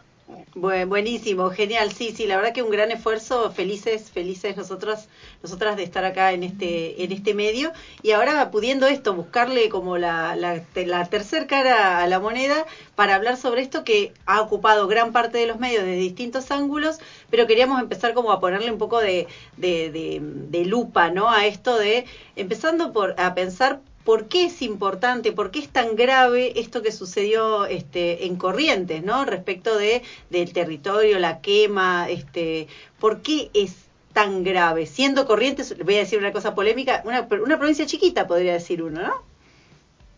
Sí, una provincia chiquita que está siendo afectada gravemente por los incendios. Hasta hace aproximadamente dos días el porcentaje de afectación este, sobre el territorio que se estaba dando a consecuencia de estos de estos focos de incendios, este, muy teñidos además de intencionalidad, digamos, ¿no? Eso eh, lo dejan tras, traslucir todos los, los medios de comunicación de la Argentina, era cerca del 10% la superficie afectada, más de 900.000 hectáreas este, que se han quemado en el transcurso de estas últimas semanas eh, con estos incendios, en donde mucho tiene que ver la sequía, en donde mucho tiene que ver el cambio climático, en donde mucho tiene que ver también eh, la especulación inmobiliaria, pero principalmente eh, el agronegocio, ¿no? Eh, una de las principales actividades económicas de la Argentina en términos de, de ingreso de divisas al país, ¿no? Que en un contexto eh, de, de crisis financiera como el que vivimos cobra una cobra otro tipo de relevancia además y eso va este además siendo una variable dentro de la discusión política eh, que está atravesando la Argentina en relación a este tema en, en- en los últimos días. Es una provincia chica, es una provincia que alberga además eh, en, en ese territorio acotado, como vos bien decías, una biodiversidad eh, muy alta, es decir, una diversidad animal y una diversidad vegetal propia de la ecorregión que la caracteriza, que son, digo, de los esteros este, de, de Liberá, que se están viendo gravemente afectados, ¿no? De ese 10%, eh, o, de, podríamos decir que de, del Parque Nacional Iberá, cerca de un 40% también está siendo afectado por, por el avance del fuego, que va devorando todo a su paso, ¿no? Eh, no solamente a la vegetación, digo, eh, ha, habido postales realmente muy alarmantes, muy tristes sobre las afectaciones que ha tenido sobre la fauna y además eh, el componente también de, de, la sostenibilidad de las comunidades, ¿no? En términos de, de lo que implica para, para las economías regionales es como, me parece, eh, está bueno lo que planteas porque eh, eh, como correrse de esa cosa como más este naif de la naturaleza y eso para pensar en, en, profundidad lo que afecta eh, al digamos al ecosistema como en general pero también a la, a la vida humana de las comunidades que están ahí no Sí, totalmente. Siempre que hablamos de ambiente, y esto digo, eh, va un poco también en el sentido de romper ciertas percepciones sociales, que apuntan más al ambiente, a pensarlo como solamente como el entorno natural. Cuando hablamos de ambiente hablamos de, de, tres grandes componentes ¿no? sobre el territorio. El componente ecológico, el componente económico y el componente social y cultural, digamos. Eh, cada vez que analizamos un territorio en términos ambientales, no hacemos solamente referencia al entorno natural o a los recursos que posee ese territorio, sino también a cómo esos recursos se vinculan no solamente con las comunidades humanas, sino con el resto de la, de la, de la vida animal y vegetal. Eh, dentro de los ecosistemas, eh, estos componentes están eh, interrelacionados profundamente. Hay un ejercicio que creo que es necesario hacer, sobre todo en estos tiempos donde la agenda ambiental está tan presente en no solamente en los medios de comunicación, digo, está presente en la sociedad en general. Eh, creo que mucho de eso tiene que ver la pandemia también, la invitación a pensar a que muchas veces estas tragedias globales que llegan de golpe, que vienen siendo largamente anunciadas por la ciencia, pero desoídas por ahí por, por otros actores sociales de, dentro de, la, de la política en general de, del mundo, de las regiones, de los países, este, la pandemia creo que nos ha invitado a pensar un poco de la importancia de, de analizar temas como el cambio climático, el avance de la desertificación, este, la pérdida de biodiversidad, como realmente amenazas globales, no más allá de las alarmas que la ciencia viene dando hace, hace décadas. Así que en el plano, digamos, de lo estrictamente ambiental, correr siempre la mirada de, de, de entender al ambiente solamente como naturaleza, sino que dentro tiene personas y dentro tiene procesos económicos que sustentan esta vida en sociedad, que digo, enmarcada en lo que es el sistema capitalista, del que todos dependemos en mayor o en menor medida, pero que mm, al, en, tiene, digamos, un efecto inmediato, pero también tiene un efecto de largo plazo hablar sobre el deterioro del ambiente, ¿no? Hablar del deterioro del ambiente es, en definitiva, hablar sobre el deterioro de los procesos económicos, que podrán llegar más pronto, que podrán ser de mediano plazo o que podrán ser de largo plazo, pero la base material de cualquier proceso económico tiene sustento en los recursos naturales. Si los recursos naturales cambian, si los recursos naturales se degradan, cambian su calidad, este, o disminuyen en su cantidad, o por el contrario, comienzan a aumentar, este, eso inevitablemente eh, nos pone en el plano de un corrimiento de las fronteras productivas, de, digo, de un agotamiento de recursos que no son esenciales para, para el desarrollo, como se plantea hoy el, desarrollo, digo, como, como noción hegemónica en el mundo, este, a, a través, digamos, del, del, sistema capitalista, ¿no? Transformar recursos naturales para producir bienes y servicios, eso produce trabajo inevitablemente, eh, con lo cual digo, pensar en el ambiente es pensar en el cuidado de la economía, en el cuidado, digo, de los recursos naturales, también para pensar en el sostenimiento de la economía, ¿no? Uh -huh. Lucho, eh, ¿cómo estás? Nicolás, quien te habla. Eh, te hago una consulta en relación a esto y que todo que, que vos justamente decías que de alguna manera eh, vuelve a aparecer la agenda ambiental y, y, una de las cosas que estuvo muy eh, eh, en, en, boca de todos en este momento fue lo de la ley de humedales. Si la ley de humedales hubiese existido eh, desde tu perspectiva, ¿hubiese tenido de alguna manera, eh, se hubiese podido hacer algo más allá de lo que se está haciendo en este momento? Eh, en términos, eh, y, en una opinión absolutamente personal, en términos de, del combate de los focos de incendio, en términos de analizar y de pensar eh, cuál es el, el origen, digo, de estas de este, de este fuego que está consumiendo buena parte del territorio allí en, del ecosistema en, en Corrientes, la ley de humedales hubiese sido interesante para diagnosticar, digamos, bien, eh, identificar y monitorear eh, los, los principales sistemas de humedales, ¿no? Eh, pero la verdad es que el escenario climático, el escenario ambiental, el escenario hídrico en el que se encuentra el planeta entero eh, en su conjunto en la actualidad, eh, creo que está mm, condiciona seriamente, digamos, mm, creo que no hay marcos regulatorios que alcancen del todo para hacer frente a esto, ¿no? Siempre vamos a ir detrás del problema. Eh, un poco la ciencia advierte de esto, los organismos internacionales como el, el panel intergubernamental de, expertos de cambio climático, que es la máxima herramienta científica de la Organización de Naciones Unidas, que enmarca el convenio eh, de la lucha del cambio climático a nivel global, advierte sobre la tendencia negativa este, en términos de calentamiento del planeta, de, la intensificación de las crisis hídricas en algunas regiones del mundo y por otro lado en otras de, de un aceleramiento en, en, los procesos que tienen que ver con las precipitaciones y que generan inundaciones y otro tipo de daños, digo en el otro extremo, con lo cual pensar en la ley de humedales es primero pensar que es una herramienta necesaria. Ahora, en términos de los desafíos que se vienen por delante y que empezamos a ver un poco eh, en este escenario, o, porque, o que por lo menos empezamos a prestarles mucha más atención, ¿no? Desde la política, desde la agenda comunicacional, eh, pensar que solamente la ley de humedales es, eh, es, es, la única herramienta como para mitigar estos efectos, no, realmente no alcanza solamente con eso, pero sí es imprescindible que la ley de humedales pueda salir, pueda debatirse primero, que pueda salir, que tenga el consenso de los diputados y de los senadores de todas las provincias de la República Argentina, eh, en particular las provincias del litoral, porque es donde en, nuestro país mayor presencia de, estos, de estos ecosistemas existen, porque hay mucha tarea de conservación y de regulación de actividades económicas sobre esos ecosistemas principalmente, ¿no? Eh, así que, un poco respondiendo a la pregunta, sí, la ley es sumamente importante, pero no es, eh, digamos, como la llave para destrabar todos estos conflictos ambientales que empiezan a verse y que en el futuro, como digo, como la ciencia va advirtiendo, van a ser cada vez más profundos, ¿no? Y, van a producir cada vez más exclusión y vulnerabilidad en los, en los sistemas sociales, en el acceso a las fuentes de trabajo, eh, en el sostenimiento de la calidad de recursos como por ejemplo eh, la potabilización del agua, la captación de carbono, eh, la conservación de la vida animal y de la vida vegetal, digo, todos estos servicios ecosistémicos que brindan particularmente los, los humedales. Hola Lucho, ¿qué tal? Agustín te saluda.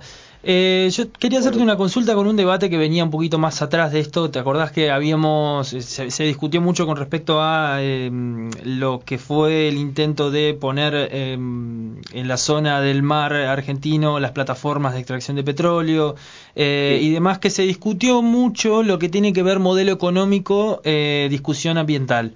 Eh, quería saber tu posición con respecto a eso, si eh, tenés una posición obviamente, eh, sobre esta discusión, ¿no? Si es, eh, es viable una, ¿no? Porque decían, eh, pero no, si sacamos esto no se puede llevar adelante un modelo productivo. ¿qué, ¿Qué posición tenés con respecto a eso? ¿Se puede transformar un modelo productivo sustentable, sostenible en el largo tiempo, pensando, ¿no? En, en conservar recursos naturales y posibilitar, ¿no? Un desarrollo eh, más extenso de la vida humana, porque vemos que se termina por acá nomás, me parece. Así que. Sí, eh, es posible, todavía estamos a tiempo. Esto lo dice también, lo dice la, el, propio, el propio mundo científico, habla, digamos, de la necesidad de tomar decisiones urgentes, aceleradas, de gran impacto, eh, para poder lograr resultados en el mediano plazo positivos, digamos. Todavía estamos a tiempo de tomar muchas decisiones y acertadas. En relación a tu pregunta sobre el posicionamiento político, yo creo que extrapolar las agendas de los grandes países, de las grandes potencias, que primero tienen la responsabilidad central de, la coyuntura ambiental eh, o del deterioro ambiental en el que se encuentra todo el planeta, hablo principalmente del norte global del mundo, de, los países como Estados Unidos, como China, como la, Unión Europea, eh, tienen la, primero son los grandes responsables de, la crisis climática o del calentamiento del planeta, ¿no? Eh, con lo cual cuando nosotros hablamos, particularmente en Argentina y en su momento con el debate no saldado todavía de la instalación de las, de las plataformas petroleras en el mar argentino, lo que tenemos que pensar es en, la disparidad que existe eh, de, poder eh, generar un desarrollo económico que permita reducir vulnerabilidades, como eh, sociales principalmente, digo, en, el caso de, América Latina, todos los países que integramos esta gran patria grande, eh, pero eh, traer la agenda ambiental de, de las grandes potencias a, nuestro hemisferio realmente es una complejidad, ¿no? Porque nosotros tenemos que ser muy conscientes de que la incidencia que tenemos principalmente sobre el cambio climático, y en esto retomo, digo, lo de los hidrocarburos, porque el gran desafío del mundo es transitar hacia la descarbonización de la economía, es decir, transitar hacia una reducción de la utilización de los combustibles fósiles carbón, gas, petróleo, eh, hacia otro tipo de fuentes alternativas, ¿no? Eh, necesariamente nuestros países necesitan del recurso hidrocarburífero para poder desarrollarse, para poder para poder traer divisas a la Argentina, eh, como nos pasa, digo, con la necesidad que tenemos eh, en, este debate, además, que digo que también podemos traer la colación, que tiene que ver con, con esta deuda externa contraída durante el gobierno de Mauricio Macri, eh, es necesario poder extraer estos hidrocarburos pero no hay no es motivo suficiente, digamos, para descansar solo en eso. Nosotros tenemos que extraer hidrocarburos, tenemos que extraer gas, eso tiene que posibilitar fuentes de trabajo y un desarrollo de, la, de, de nuestro país y de nuestra región, pero tiene que hacerlo claramente con una transición este, energética seria, digamos, bien planificada, porque mm, los compromisos que asumimos en, Argentina y que asumieron todos los países del mundo en el marco de la lucha contra el cambio climático, en esta convención que, que, tiene a la ONU como, como organismo rector, eh, tiene que ver con, con con reducir el, el consumo de, hidrocarburos, la emisión de gases de efecto invernadero a la atmósfera hacia 2030 y hacia 2050. Entonces sí es necesario eh, tenemos que reconocer en nuestro país, sobre todo los movimientos ambientalistas, que la gran responsabilidad del calentamiento del planeta y todo lo que eso conlleva en, en, los sistemas socioeconómicos o sociales, económicos y ecológicos, si se quiere, tiene que ver con una disputa geopolítica en el mundo. Eh, y que ser prohibitivos de la extracción de determinados recursos eh, en este en nuestro hemisferio, en nuestra, en nuestra Latinoamérica, eh, tiene consecuencias que digo que, que impactan principalmente en, en, la imposibilidad de que la gente tenga trabajo, en la imposibilidad de que la gente acceda a su vivienda, de que pueda eh, tener un plato o cuatro platos de comida en el día. Digo, la Argentina tiene hoy índices de pobreza muy alarmantes, ¿no? Eh, heredados de la pandemia y heredados de un modelo político que hasta hace dos años gobernaba la Argentina eh, y necesitamos salir de esa coyuntura social y económica compleja, necesitamos extraer recursos, digo, este debate sobre los hidrocarburos, podríamos pensarlo también, qué pasa con las megagranjas de cerdos, qué pasa con, digo, con, con el agronegocio, es necesario poner reglas ambientales eh, y, reforzar o fortalecer la presencia del Estado en ese cuidado, en ese control ambiental, pero eh, no es una posibilidad realmente eh, dejar de extraer esos recursos, de utilizarlos, porque los necesitamos sencillamente para mover la economía que nos rige nuestra vida diaria todos los días. Me parece que está bueno esto, esto que decís, porque le da complejidad y como espesura a la discusión, porque si no, este, solo como la prohibición ¿no? del extractivismo o de ciertas formas de uso del suelo, eh, traen otras consecuencias, que ahí también está como, eh, me parece, eh, cuando vos decís, che, el ambiente es más que la naturaleza, digamos, los animalitos y las plantas, sino las comunidades que viven ahí, me parece que le da una complejidad que está bueno mirar. Y pensaba en el ejemplo, estamos quienes somos este, docentes transitando por una mesa de, negociación con el gobierno respecto a nuestros salarios y otras condiciones, y eso está sujeta muy fuertemente en esta región a este, las posibilidades económicas que vienen de este del extractivismo, digamos. Entonces no es tan fácil y tan lineal decir, bueno, prohibamos tal cosa, sino hay que como pensar otras alternativas, ¿no? Darle como mirarlo desde una perspectiva bien compleja, ¿no?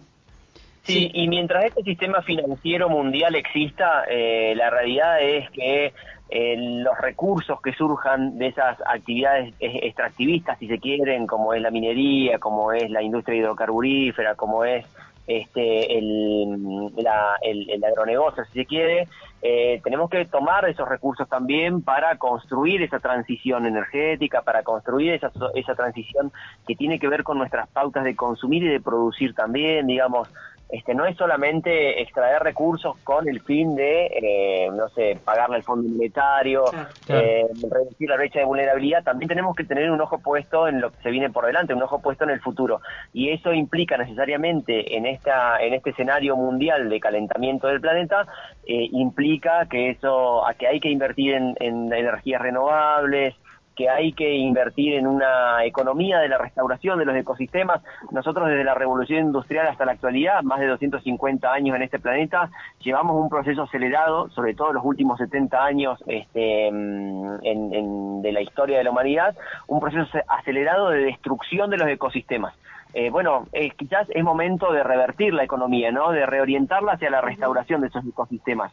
Si lo pensamos en la provincia de Neuquén, por ejemplo, esa restauración de los ecosistemas podría generar muchas fuentes de trabajo si las empresas petroleras y el Estado pusiera, pusiese condiciones para eh, todas esas esplanadas, todos los caminos, las líneas de tendidos eléctricos, de reductos, poder revegetarlas, por ejemplo, con plantas nativas, que son las propias plantas del ecosistema, que en el proceso de extracción, desde el principio al fin de la cadena productiva de los hidrocarburos, este, implican el desmonte, ¿no? Que en un escenario climático como el que tiene la Patagonia hoy, en un escenario ambiental, en donde las sequías cada vez son más frecuentes y más pronunciadas, eh, y en donde eh, las temperaturas y eventos extremos como las precipitaciones, digo, lo, lo acabamos de vivir ahora hace unos días atrás, eh, digo, los eventos extremos son cada vez más frecuentes, contar con una economía que posibilite que el ecosistema vuelva a, revegetarse, eh, además es la posibilidad de generar fuentes de trabajo.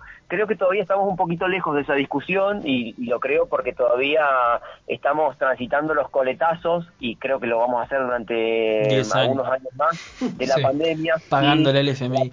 Sí, nuestra deuda de la, pandemia y las decisiones políticas y económicas de, la gestión pasada, ¿no? Que, están claras en contraposición con las actuales y con las que fueron hasta el 2015. De hecho, de alguna manera la, deuda económica con el FMI es más, eh, o sea, va a llevar más tiempo que lo que implicaría el 2030.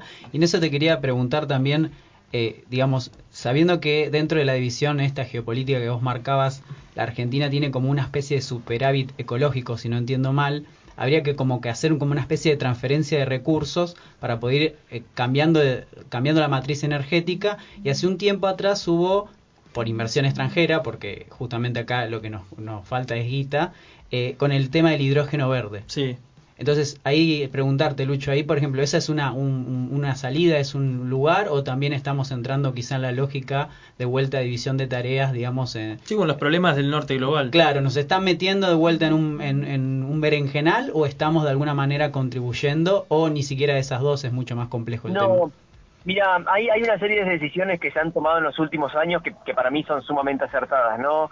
Que, mm, digo, para nuestro país siguen siendo, en, digo, en, en nuestro escenario actual siguen siendo insuficientes, en el escenario del mundo siguen siendo insuficientes, pero que son importantísimas. Vos mencionás la del hidrógeno verde, inversión que trae dólares, que trae la instalación de un proceso productivo que va a abastecer o que va a inyectar de energía al sistema interconectado nacional, eh, pero también lo pienso, por ejemplo, en la instalación de parques eólicos, en la instalación de parques solares, como mm, digo, la energía mueve el mundo, mueve los procesos productivos y es una de las de los elementos centrales, digamos, para planificar esa transición de la que tanto hablamos, ¿no? Esa transición socioecológica hacia un hacia un mundo más sustentable, si se quiere. Son decisiones acertadas porque primero permiten instalar o, formar nuevas capacidades en el país, un país que como la Argentina tiene un campo científico y tecnológico eh, para nada despreciable, digo, ¿no? Pienso en el CONICET como una de las principales este, instituciones científicas de América Latina y del mundo, pienso en el Ministerio de Ciencia y Tecnología y así eh, en muchísimas otras dependencias que a diario van generando información, pero eh, la transferencia, eh, digo, de recursos, cuando hablamos de transferencia de recursos eh, desde los países del norte hacia los países del sur no solamente son transferencias de recursos financieros, es decir, a nosotros no solamente nos hace falta la plata que venga de esos de esos grandes capitales que están en el norte global para poder desarrollar estas energías alternativas, también lo que necesitamos, porque eh, en la disputa mm, la disputa geopolítica tiene en, o ha tenido en, los últimos eh, años de, la historia de la humanidad, principalmente a partir de la globalización en adelante, una disputa por el conocimiento científico y tecnológico, ¿no? Entonces, nosotros no solamente necesitamos la plata, sino también necesitamos eh, la tecnología para poder producirla. Y ahí hay dos ejemplos, o hay un ejemplo que es este, mm, bastante claro para entenderlo.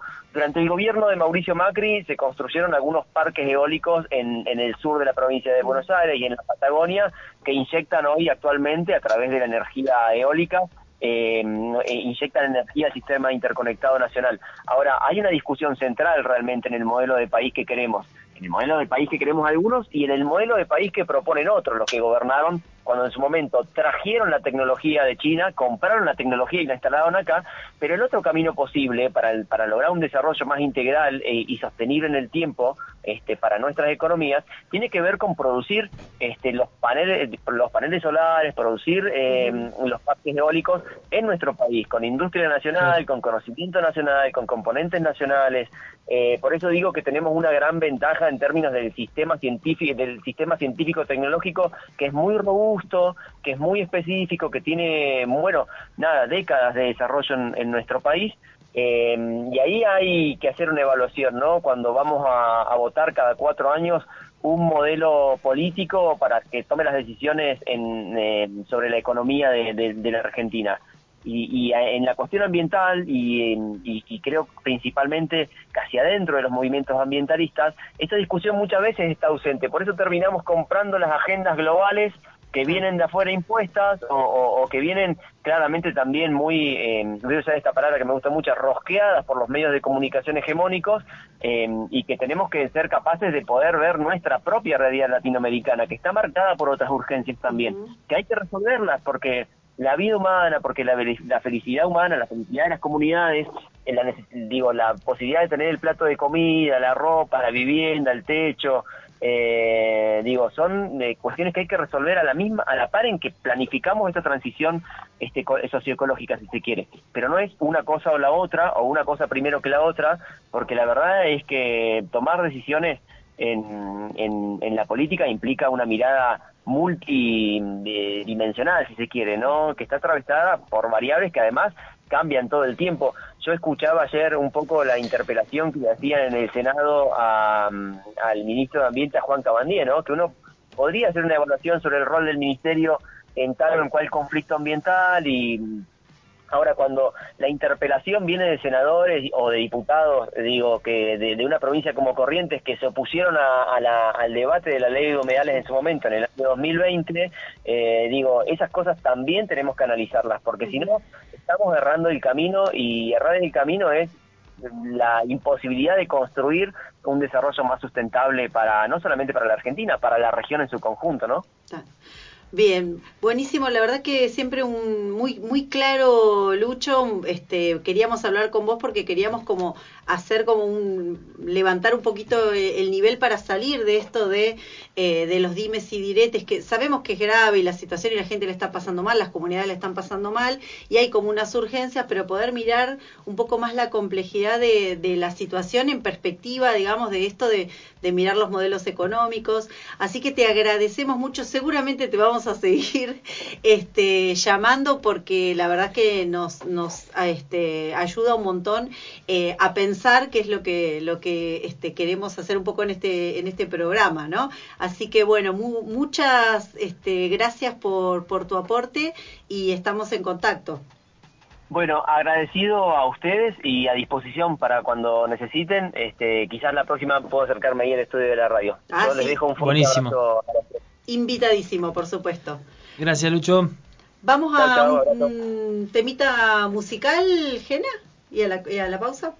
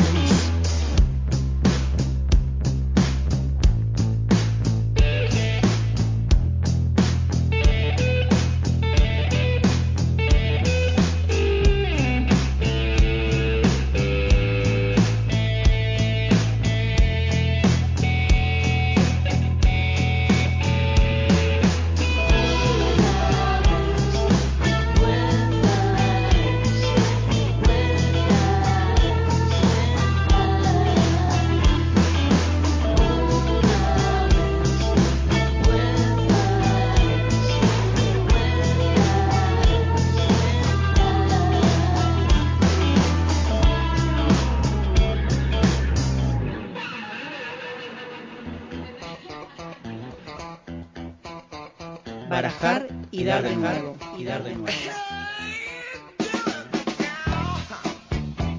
Un rato de buena racha.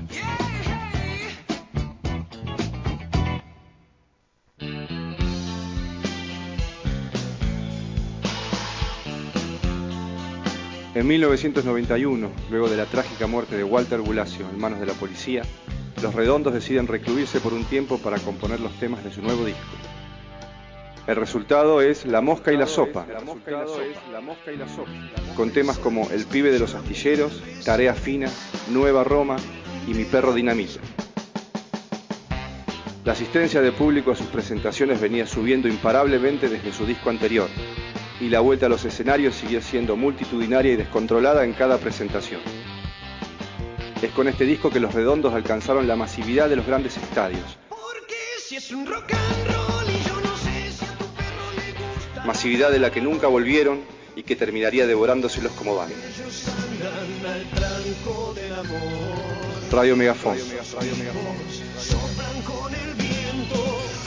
Una radio rockera. Una radio rockera. Una radio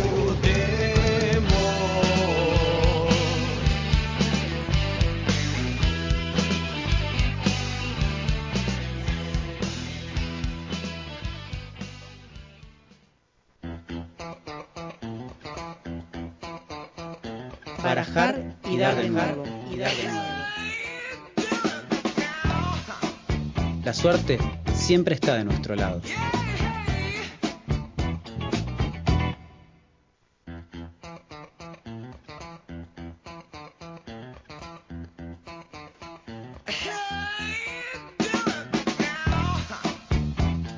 Volvemos entonces al aire de Radio Megafón.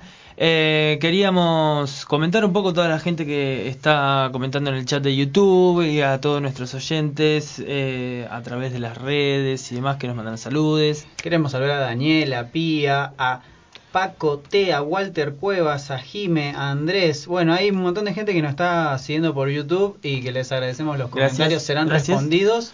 También las dudas, las preguntas, las críticas, los insultos y demás. Y demás. Sí. Hay gente quejándose porque dice que con esto de los calendarios le robamos la magia, pero bueno, así somos. Y sí, Así somos de mala gente. Yo lo que creo es que cada calendario tiene su portal. Es posible. Y ahí nos cagaron toda la teoría. sí, sí, Bueno. mucho. No lo Eh, globalicemos, entonces en el te- eh, glo- es, es el, ca- es el portal gregoriano. este. Eh, claro, este es el Tal portal cual. por- gregoriano. claro, estamos en esa. También, Che, yo le voy a mandar un saludo porque mi mamá no escribió, pero mi mamá nos está escuchando. Un aplauso para que Un saludo para la madre. Ahí va. un saludo para mi mamá que nos está escuchando y mirando. Creo que nos está mirando por YouTube, por lo que, por lo que me dijo. Bien. Y bueno, y, y también eh, voy recibiendo mensajitos, Azul, este, Jorge, Jere, ¿no? Gente que nos que nos está como escuchando y nos desea éxitos en nuestro nuevo proyecto, así que les agradecemos.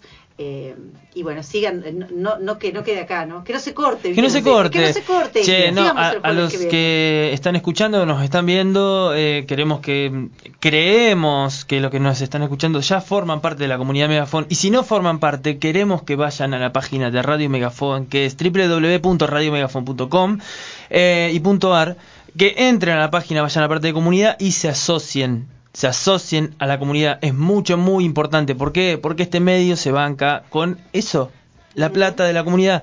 ¿Por qué? Porque es un medio que se autogestiona y nos interesa mucho agrandar la familia, porque va a haber sorteos, porque va a haber cosas interesantes, capaz cosas ricas para comer, ir a tomar una birra, tal vez, puede ser, ¿por qué no? Así que bueno, entren a radiomegafon.com.ar y eh, a la comunidad Megafon para seguir bancando estos espacios tan bonitos que los que formamos parte. Así que paso- ya saben. Y de paso te conseguís un descuentito. Total. Que está bueno. Sí, ¿no? Y siempre. haces un gran aporte a la comunicación comunitaria. Y yo no quiero decir nada, pero tal vez se vengan algunos eventos de Radio Megafon que tal vez los socies. Eh.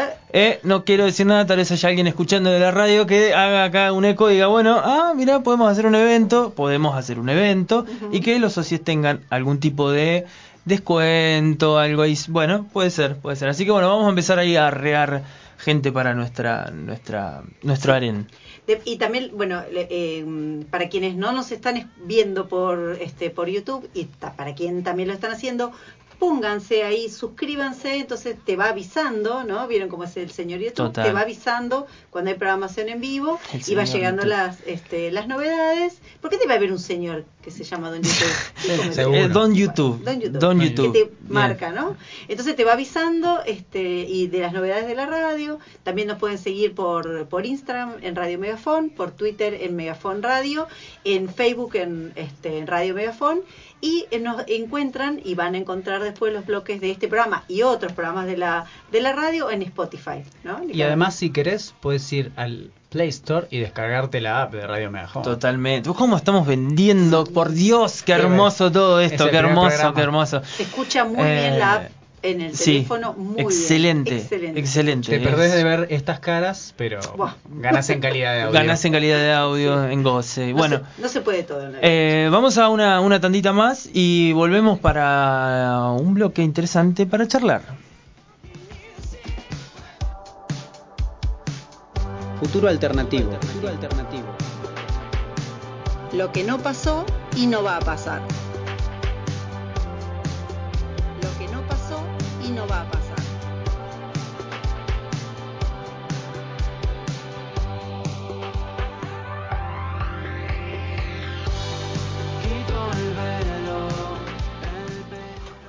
Bueno, ¿qué piensan si yo les digo Santiago Maratea? Porque yo tengo una teoría. Ah, bueno, A ver, quiero escuchar. Tengo una teoría. Sí. Presidente. Presi- no, presidente. Presidente. Santiago Maratea, presidente. Presidente. ¿Y cuánto? ¿De qué? ¿De ¿De un Argentina? club? No, de Argentina. ah, de Argentina. ¿de Argentina? Santi Maratea, presidente de Argentina. ¿Cuándo son las próximas elecciones? ¿Cuánto queda, Leo? Dos Eh, uno. Bueno, viste que estamos transitando y otro más. Bueno, sí, sí, sí. Eh, ¿Con qué calendario lo están viendo? No me compliquen, te Eh, lo pido por favor. Sí, Atravesó el portal. yo creo que em, ahora la pregunta es, ¿qué eh, eh, dentro del mismo sistema formal de elecciones, todo? Sí, capaz que toma el poder por la fuerza, qué sé yo, no sé. oh, influencer toma el poder por la fuerza. Ricky Martin hizo una revolución, qué sé yo. Santiago Maratea, nada, puede hacerlo también, ¿por qué no? ¿Y qué hizo Santiago Maratea? Bueno, parece que lo que... ¿Qué hizo, para que- ser presidente? Ah, no, y bueno, lo, lo está haciendo, lo está haciendo. Está lo- haciendo su camino. De a, de a poco sí, ciber, eh, ciberactivismo cool. O sea, ¡Oh! Ciber- concepto, ciberactivismo. ciberactivismo cool. Cool. Bueno, además, qué sé yo, digo, eh, vi- vieron que se armaron discusiones interesantes en torno a todo esto. Sí, sí, y, sí, sí. y- y el chabón los mandó, eh, me encantó igual, el chabón los mandó a debatir la ley de humedales, algo que estábamos hablando hace un ratito con Lucho. Los mandó, a- digo, bueno, dejen de hablar de mí y debatan de la ley de humedales. Así que bueno, algo de conciencia había ahí en todo ese proceso. Pero Nada, el chabón está haciendo un montón, o sea, de repente es el flaco que parece que más hizo o no. Pareciera. eh, Sí. Es lo que nos quieren vender. ¿no? la, figurita, la figurita que salió Tal con cual. todo el quilombo fue él. Sí, sí, sí, sí. O sea, abrió una puerta hermosa Un portal. Un portal, perdón, Portal. perdón, me corrijo, un portal hermoso, eh, donde aparecieron discusiones que tal vez eh, están buenas con respecto al Estado, con respecto a qué sé yo, pero la figura de él como que... mm, Yo no me lo imagino, ¿no? Porque, candidato a presidente, em, no sé, el otro día se reunió la reta con Santilli y... eh, ¿Y con Maratea? no, no, Ah. no, todavía. Maratea- Maratea con todavía no. Mirta Legrand, Eh, bueno, gran ancló, en el pasado más pasado de todos los pasados, que puede ser Mirta. Ya está construyendo un relato histórico. Gran fórmula, imagínate. Nueva- eh, Gran millennial- fórmula. Millennial con no sé qué generaciones. Mirta, eh, pero. Generación A. Eh, Claro, ya no es- Generación cero. cero. Eh, cl- claro, me parece que estaría interesante ver, no sé, vamos a, a conducir. eh, ¿Con quién se juntaría? No sé, con un Grego Roselo. Eh, O ponele, no sé. Llevaría por ese lado del Y para mí influencer. junta, viste que un como. conjunto de influencer. Miguel Granado, ministro de Economía, por ejemplo, no sé. Ah, me, me gusta, me Me gusta. gusta. Me, gusta. Estás Vende- armando un claro, gabinete. estoy armando Gabinete. un ministerio de, eh, de, de influencers. Jefe de gabinete, ¿tenés jefe o jefa de gabinete? Eh, jefa, jefa de gabinete. La Chepi. Bien. La Chepi, La me Chepi gusta. Yo me la pondría gusta. Malena Pichot. También podría También ser. puede ser. O sea, pero es- no viene del palo del influencer. No, no, No, pero, no pero, pero es, ese es el, son los precursores. Es la, en este caso la, una de las grandes precursoras Sí, de toda esa forma de hacer comunicación que empezó con, eh, con, con esta gente que viene de este palo de hacer una cosa más deconstructurada, no sé, digo. Esa es mi jefa de gabinete. Eh, Usted puede proponer Puede otro. ser, puede ser. Mm, sí, a Vamos. mí me gusta la, la Chepi, ¿eh? La Chepi me gusta. Me gusta, me gusta. Eh, eh, sí, puede ser, puede ser. Para el Ministerio de Turismo tiene que ser algún gamer, ¿viste?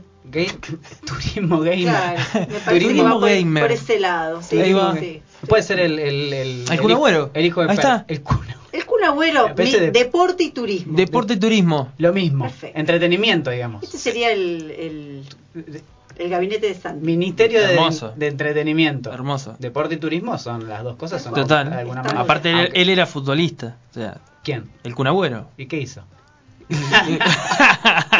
Pobre Kun. ¿Y qué lo hizo? quere- Lo, lo queremos al Kun, lo queremos al Kun. Bancamos al Kun, en este lugar bancamos al Kun. Sí, más pa. allá de que no quiere pagar patrimonio. Ya Por lo ejemplo. banca- ya lo dejé de bancar. Bueno, pero. Bueno, bancamos al Kun desde su faceta eh, de, de gaming, qué sé yo, de que se ríe, De vamos a jugar. Ya está, listo. también. Vamos a jugar, ahí se terminó la historia y terminó ahí. Eh, pero bueno, no sé. Eh, después, a ver, Ministerio de Economía, entonces va Miguel, me parece que es un buen, buen influencer. Miguel tiene sí, buen, buen influencer económico, te- tiene chivos por todos lados, así que puede hacer ahí Taca, contrato, taca, taca, taca. taca. Acá nos dicen en, la re- en las redes que para ministro de Deportes a Ever Ludueña. Es muy bueno. Uy, bueno. Oh, bueno, ahí nos Es- remontamos a un otra- pasado. es otra- claro, es Es otra, épico. otra Ah, generación, pero me pa- por lo menos como contador de anécdotas, me parece que Sí, estaría bien. tremendo. De hecho, Macri hacía un poco eso, ¿no? Iba como que se reía, jajaja, y así eran sus relaciones internacionales, ¿no? Sí. Ever Ludeña es Sí. mucho mejor, más efectivo, más chistoso. Sí. Sí. sí, por lo menos la vamos a pasar mejor. Debería ser hasta Sí, sí, mejor presidente. Tal cual.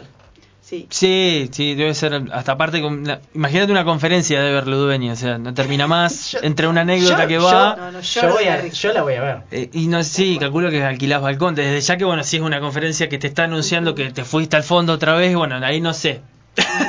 ahí no sé, ahí lo dejo de querer tanto a Berluder. Igualmente, yo creo que sería peronista, me parece, no sé.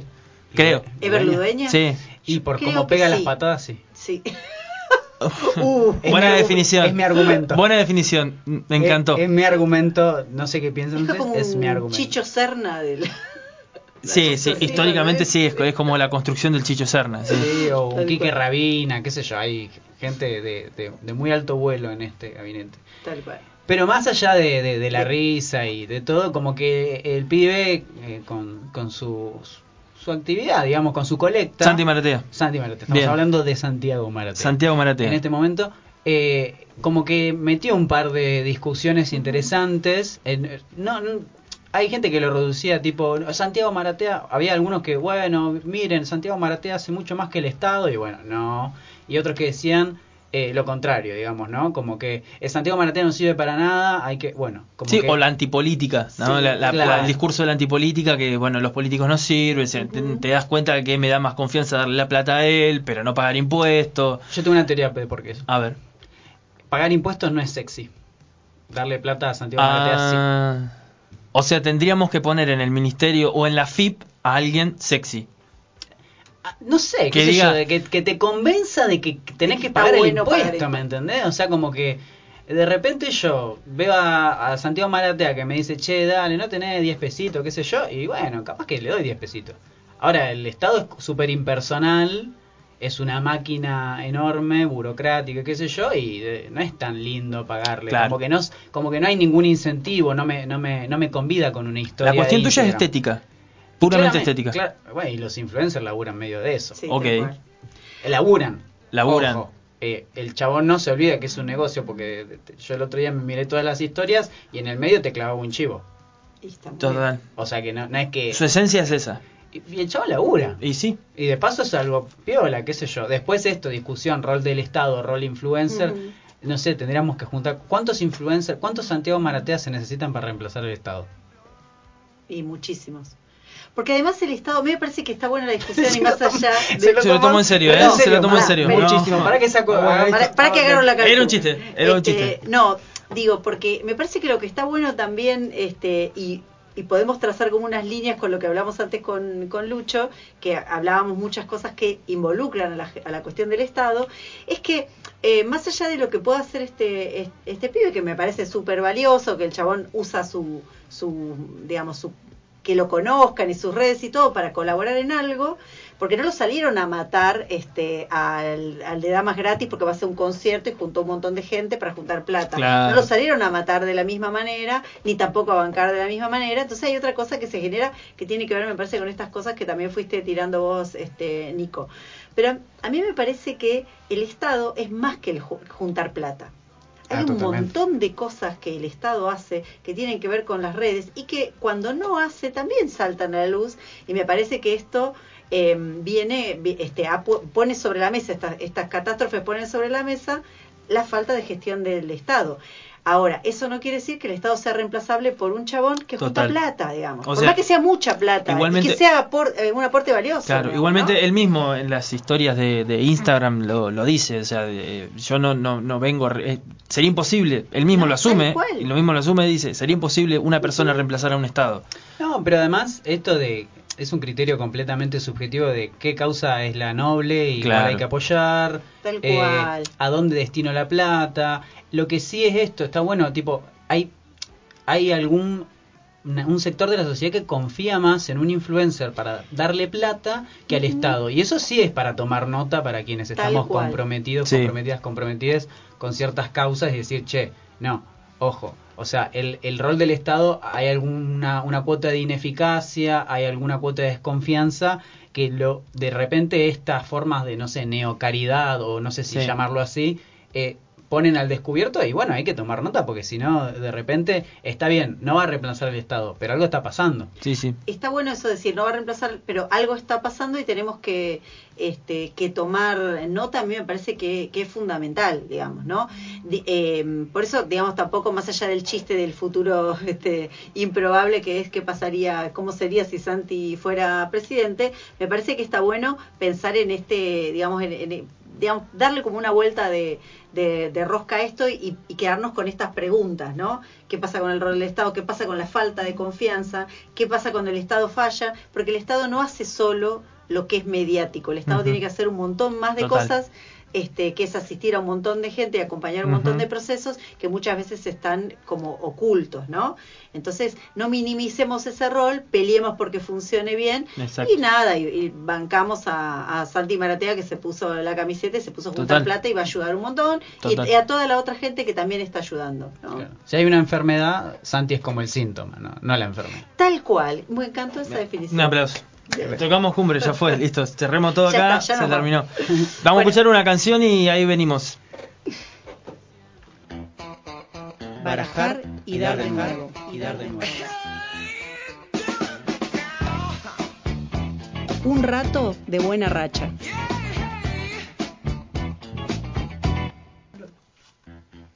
Bueno, estamos al Estamos aire, aire. ya para, aire, para despedirnos. Ahí Ah. está el cartel de aire que se había pedido al compañero. Pasa que si no, si no hay aire no respiro. claro. Ahí va. Ah, muy bien, bueno. Qué bien. Cerramos con este chiste. Sí, Dios. Arriba, Bueno, esto fue, este, va- ya va- vamos cerrando, nos despedimos hasta la semana que viene. Esto fue nuestro primer programa de barajar y dar de nuevo.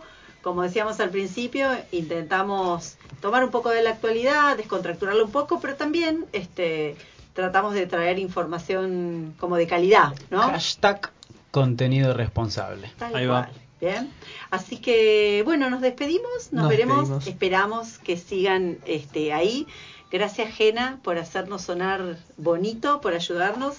Siempre sale todo bien. Lo Gracias. volvemos un poco locos siempre. Gracias a la radio, a toda la gente de Radio Megafón que hace el aguante, que tiene este estudio hermoso, que levantó todo el verano laburando para, para esto, así que re bien, excelente. Y bueno, Nico, Sí, gracias a Santi Maratea por todo lo que estuvimos hablando antes. eh, Por darnos letra. Por darnos letra y bueno, a los oyentes que nos escuchan y a quienes vendrán también.